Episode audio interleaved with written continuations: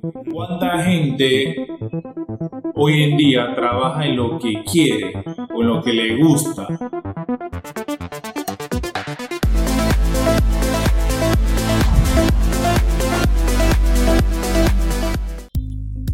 Bienvenidos amigos, un día más a su canal El Punto de Vista de la Vista Mía, aquí semanalmente entregándole material nuevo, fresco y reluciente para todos ustedes, ¿sí o no, Al?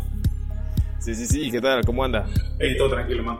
Este, hey, venimos, venimos con temas interesantes. Estuvimos viendo unos temas bien, bien cool para, para todos los, los ochenteros, pero ahora venimos con un tema muy, eh, muy bueno de actualidad y que se ha tocado mucho, mucho por mucho tiempo, ¿no? Pero siempre evoluciona, por eso que me luqué así, tú sabes, ¿no? Con una camisa bien seriecita para, como tipo entrevista de trabajo. Y este es justo el tema que vamos a hablar el día de hoy, Al. El trabajo. El trabajo. El trabajo desde los tiempos antiguos, obviamente, ha sido la forma, es la forma de subsistencia, eh, ya sea que trabajes para ti mismo, eh, cultivando la tierra, eh, trabajando para otra persona, inventando cualquier cosa, al final es trabajo.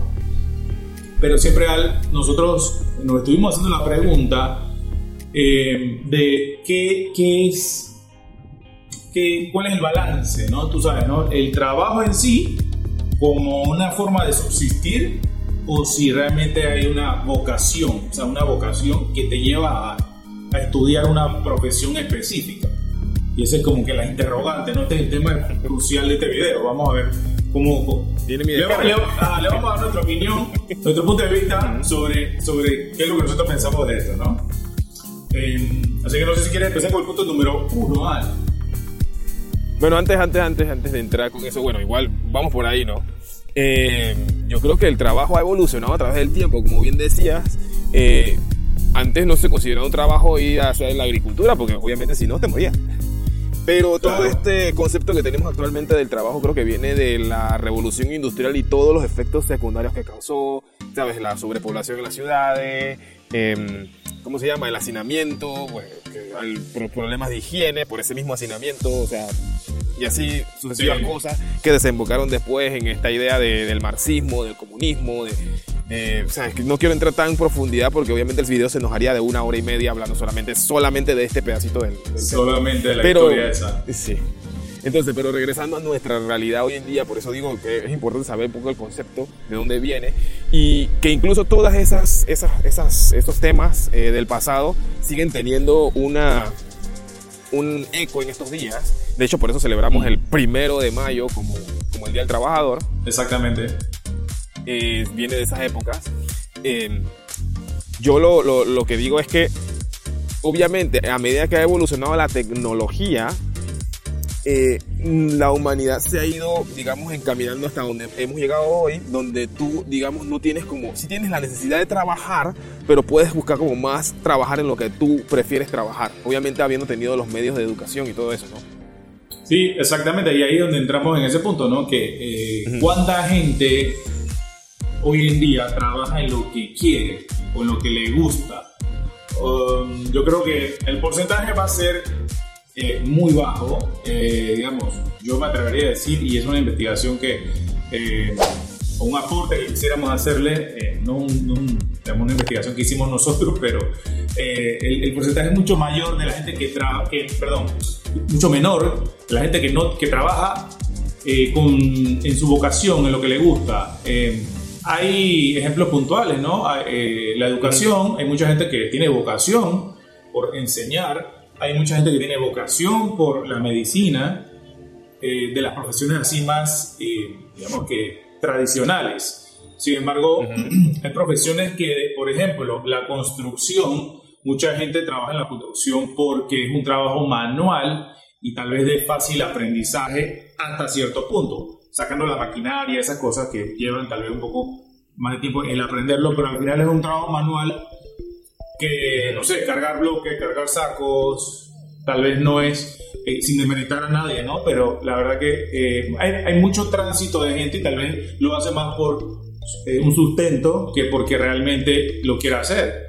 O tal vez en los tiempos de crisis que hemos vivido, la gente que ha tenido que ir a recurrir eh, a manejar un transporte selectivo o, a una de estas plataformas nuevas, porque en su profesión, en lo que le gusta o en lo que trabajaba, ya no existe, ya perdió su empleo y entonces se transforma de una vocación o de lo que te gusta a, la, a la, otra cara, a, la, a subsistir.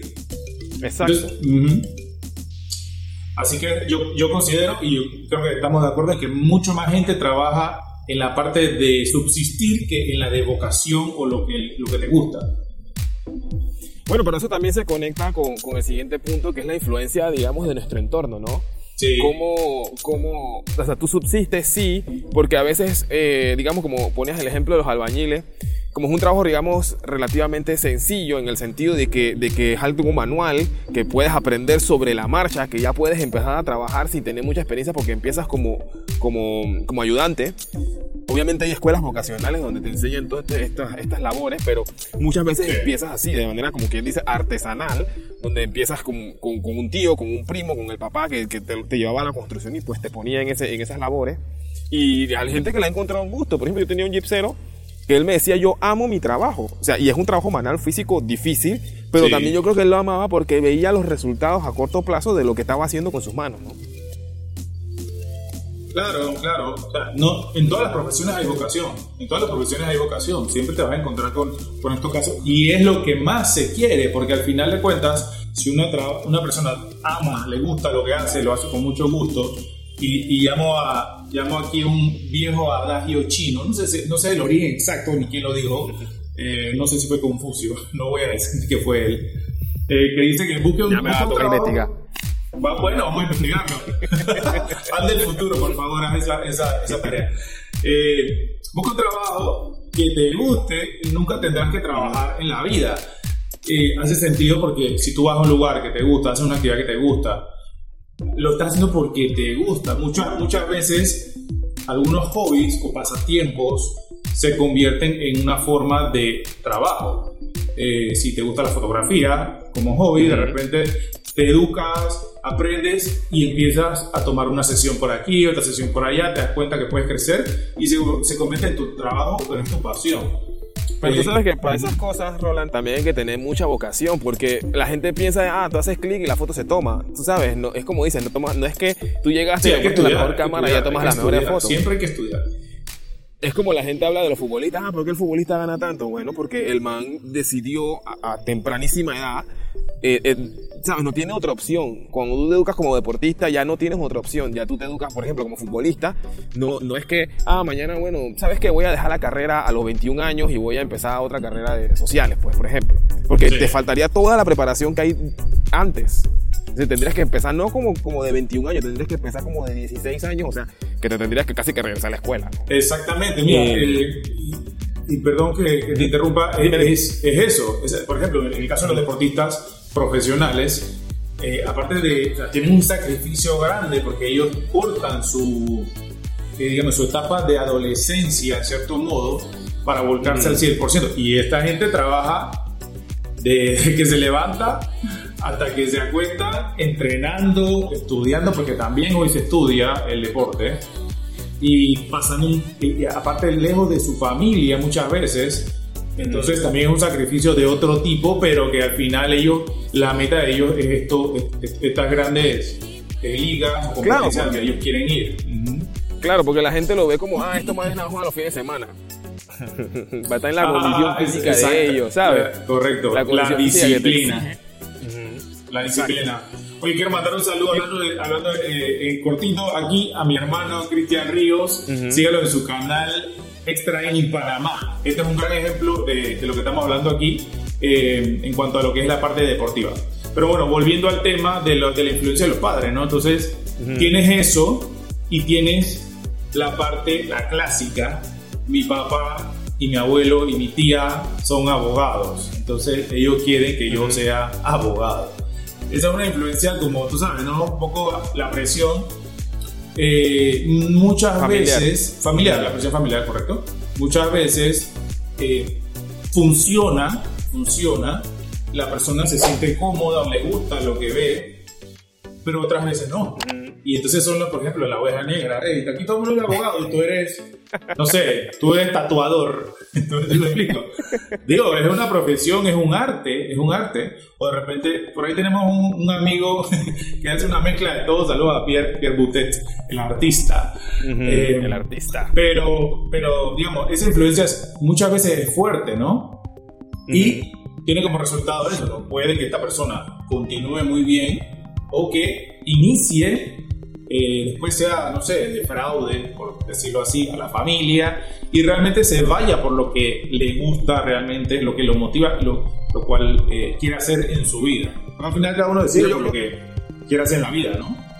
Yo creo que, que en, ese, en ese sentido, cuando me hablas de, de, la influencia, a mí me parece que la carrera que más influía, no sé si es porque la que yo tenía más cerca, porque mi tío abuelo quería que todos fuéramos doctores, pero es esa, como que todos quieren que, que, tu, que tu hijo, uno por lo menos, le salga médico. No sé, porque ven otros doctores exitosos, sí. nadie le está quitando su mérito, ellos pueden cobrar porque para eso se esfuerzan y estudian todo lo que estudian y, ¿sabes? También hay una vida de dedicación en muchos de ellos, sí. y por eso logran lo que logran. Pero cuando es como yo también eh, me tocó vivir un poco el caso de gente que, como yo estudié, como siempre lo digo en todos los capítulos, yo estudié arquitectura. Yo vi gente que entraba a estudiar arquitectura eh, más que nada porque su familia tenía alguna empresa o algo relacionado en esa, en esa dirección y se veían como que, bueno, se lo recomendó el papá o la mamá o el abuelo, el tío, y fueron en esa dirección, pero en realidad no era algo que les gustaba. Solamente era porque, bueno, sabes, alguien tiene que heredar esto, ¿no? Claro, claro. Bueno, por ahí también he dicho que dice, ¿no? Que en cada familia tiene que haber un médico, un abogado y no sé si un maestro o algo así, pero por lo menos un médico y un abogado tiene que haber en la familia. Dicen mucha gente, tal vez, tal vez nuestra generación pasada, ¿no? que se, se estilaba a decir eso. Mm. Pero sí, mira, en, en mi caso, eh, mi papá fue mecánico, mecánico, estudió me mecánica, fue maestro en la escuela técnica de mecánica, toda su vida hizo eso, entre otras cosas, ¿no? Pero al final esa era su profesión y él amaba estar en, debajo de un carro, bajo una transmisión. Yo aprendí gracias a él muchas cosas de las que hoy puedo, me puedo valer, eh, me puedo atrever a hacer, eh, puedo ayudar a alguien. O sea, no me considero mecánico, no estudié la, la profesión, pero digamos que son cosas que te van quedando en la vida. Eh, y, y, también es, es, curioso porque eh, hay padres, muy, o sea, de, de, familia humilde, que por ejemplo quieren que sus hijos no hagan, y es lo contrario, lo que, que ajá, no hagan exacto, lo que ellos hacen. Entonces, ellos ven, lo ven como, ok, está bien, yo soy mecánico estoy engrasado todo el día, yo no quiero que mi hijo, yo quiero trabajar hoy para, darle una buena educación, para que mi hijo sea abogado, para que mi hijo sea lo que él quiere, pero que no sea lo que yo estoy haciendo. Muchas veces, entonces es como la inversa, porque muchas veces le gusta tanto a los hijos que, hey, que, ok, yo voy a hacer lo que tú haces, pero lo llevan a otro nivel. Entonces. Pero tú sabes, tú sabes qué es lo que pasa en ese sentido, Roland. Yo pienso que, que mucha gente demerita o desmerita algunas profesiones porque tal vez la ve, como, como tú dices, o sea, estoy debajo del carro, estoy en una posición donde estoy lleno de grasa, o por ejemplo, yo me acuerdo que una vez mi sobrino le dijo a mi, a mi prima, oye, yo quiero estudiar para ser cocinero, ¿no? Obviamente sí. en el momento cuando lo dijo no sabía que existía algún rango más alto que era lo de chef. Claro. Pero yo cuando, me lo, cuando lo dijo, yo, ah, qué emoción, dale, chévere, mira, podemos empezar a, a inventar cosas, porque a mí la cocina me gusta, tal vez no para ser cocinero, pero sí para, para experimentar un poco de lo que te está comiendo, ¿no? Y mi prima, tú le dirías que he visto la cara así, es que una cara como de decepción, como, como, que esto no puede ser, yo, como lo que dices, o sea, yo me he esforzado tanto para que quiera venir. Sí, entonces nada. Ok, pero sí, hay de todo, hay de todo. Mira, yo creo que, eh, la verdad, eh, es un tema interesante. Hoy en día el trabajo es algo que se aprecia mucho, hay muchos problemas de desempleo. La gente se ha volcado a, a salir de esa zona de, se ha volcado, se ha visto forzada a salir de la zona de confort. Porque está, está, el caso de que, bueno, ni modo, me gradué de la escuela de comercio y lo único que me ofrecen es asistente contable, man, pero yo quiero ser paracaidista, yo quiero ser piloto. no sé, amigo, pero ¿qué pasa? Me gradué de la escuela, es la, es la herramienta que tengo. Bueno, soy asistente contable, pues entonces ya ahí Claro, porque ¿sabes qué pasa? La gente toma esa decisión demasiado temprano en su vida. Eh, es posible, como, es posible. Como que, ah, yo voy a hacer, voy a coger letras porque me toma menos años hacer la escuela. Pero no están viendo todas las consecuencias. Digo, no estoy diciendo que sea malo, sino que no están viendo todo el espectro de cosas que te implica coger letras en lugar de ciencias si tú a la larga lo que quieres es piloto y no, yo qué sé, eh, yo creo que hoy en día periodista. no sé, tendríamos que hablar con adolescentes graduando para ver cómo es su forma de pensar ahora con todo el tema de la información que tenemos y la tecnología. Si eso yo pensaría que ha cambiado un poco, porque tienen más información a la mano. Eh, entonces, el, el, el, punto que decía es que esta persona, que bueno, trabaja 3, 4 años en eso, y ya se acostumbra porque está ganando un dinero, y entonces como que se va olvidando de sus sueños, pues. Entonces, eh, eh, ese, ese, esa es la interrogante. ¿Cuánta gente realmente dice, hey, no, hasta aquí ya, voy a renunciar a esto, voy a salir de mi zona de confort y voy a hacer mi trabajo? Yo quiero ser un eh, diseñador de muebles profesional. ¿no? Me explico, me gusta la banistería y yo hago vainas espectaculares. Entonces, ¿cuánta gente realmente se atreve a, afrontar ese miedo, no? Entonces, el miedo. ¿Sabes qué pasa, Roland? Bueno, en ese sentido, yo pienso que el miedo viene porque obviamente, eh, y eso tiene que ver con el tema de, las deudas y, y, obviamente la parte de, de cómo sostenerte eh, económicamente hablando, ¿no? Sí. Eh, como tú dices, tienes que tener mucho valor, tienes que como que haber hecho un plan en realidad para poder salir de, esa zona de confort y, lanzarte a algo que si bien te gusta, tal vez no sabes cómo sacarle un provecho. O sea, tú puedes hacer el mejor mueble, pero no sabes cómo venderlo. Sí. O puedes hacer las mejores fotos, pero, pero, no sabes cómo mercadearla. O sea, entonces ahí llega un punto donde el desconocimiento se apodera de ti y eso, eso te hace que te dé miedo. Es como, yo creo que siempre lo decimos, que en realidad el miedo muchas veces viene por, el, por no saber cómo hacer una cosa. Sí, eh, es muy posible que, eh, o sea, no es muy posible, es cierto lo que tú dices, eh, podemos estar muy motivados en hacer algo, pero ese algo se complementa con otras cosas que desconocemos. Entonces, ahí es donde mucha gente se estrella, como decimos, se estrella, como que, hey, pero ah, esto no funciona, entonces vuelvo para atrás lo que hacía. Pero es un tema de, tú sabes, ¿no? De, de, de, de seguir luchándola Sabemos que hay un tema de económico que tienes que sustentar, si estás solo, si tienes familia, lo que sea, tienes que sustentarlo. Una de las soluciones, en base a lo que yo he leído eh, en algunos libros, eh, por ahí le voy a dar la descripción, en la descripción uno, uno, algunos títulos para que los busquen, son libros interesantes que hablan del tema, eh, es empezar a poco, o sea, como dicen, no, no soltar esta rama hasta que voy probando la otra, porque tienes el tema económico, entonces bueno, listo, voy a dedicar tiempo en la noche o tiempo el fin de semana para hacer eso hasta que vaya, voy aprendiendo y hasta que poco a poco te va haciendo la transición. Es una de las formas de ir perdiendo el miedo poco a poco y, e ir aprendiendo. Es que al final es lo mismo que hablábamos cuando, cuando me preguntan a mí de invertir dinero. Sí. hey, yo no te voy a decir a ti que dejes tu trabajo y ponete a hacer, que sé, trader. Porque antes de poder empezar a hacer trading y poder leer una gráfica, tienes que aprender cómo se lee y sería mucho más interesante que en lugar de decir, bueno, ya renuncio y me voy a dedicar ocho horas a hacer esto, primero digo, sigues trabajando en el trabajo que tal vez no te gusta tanto y le dedicas dos horas diarias y, así vas aprendiendo y te vas instruyendo. Sí, por eso es que a mucha gente le toma años, pero a la larga creo que es la mejor fórmula para no descapitalizarte.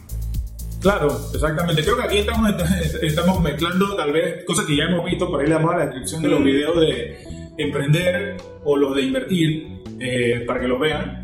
Pero al final. Pero que creo que está relacionado. Sí, está muy relacionado. Está muy relacionado con el tema del trabajo. El trabajo al final eh, es, es una, un factor ahí que impacta en todo. Eh, si usted que nos está viendo está en este, en este caso en el cual a usted no le gusta lo que hace, no le estamos diciendo que renuncie ya. No. Visualiza lo que quieres hacer Visualiza si es que tienes que estudiar, visualiza a dónde quieres llegar, pero no te quedes sin trabajo. Y el trabajo es muy valioso, la, la inflación está subiendo por todos lados, el dinero vale menos, entonces tenemos que ver formas de, de, de subsistir. Valoremos el trabajo, respetemos el trabajo y yo creo que como mensaje Alex, eh, digamos que la, que la gente siga su, su o sea, busque su, ¿cómo se llama? Su meta, ¿no? tenga esa meta y, vaya por ella. Es que me estoy sonriendo ahora porque me acabo de acordar una, la frase eh, mítica de Don Ramón. ¿Sabes cuál es? Claro. Y que lo malo no es el trabajo, lo malo es tener que trabajar. Exactamente.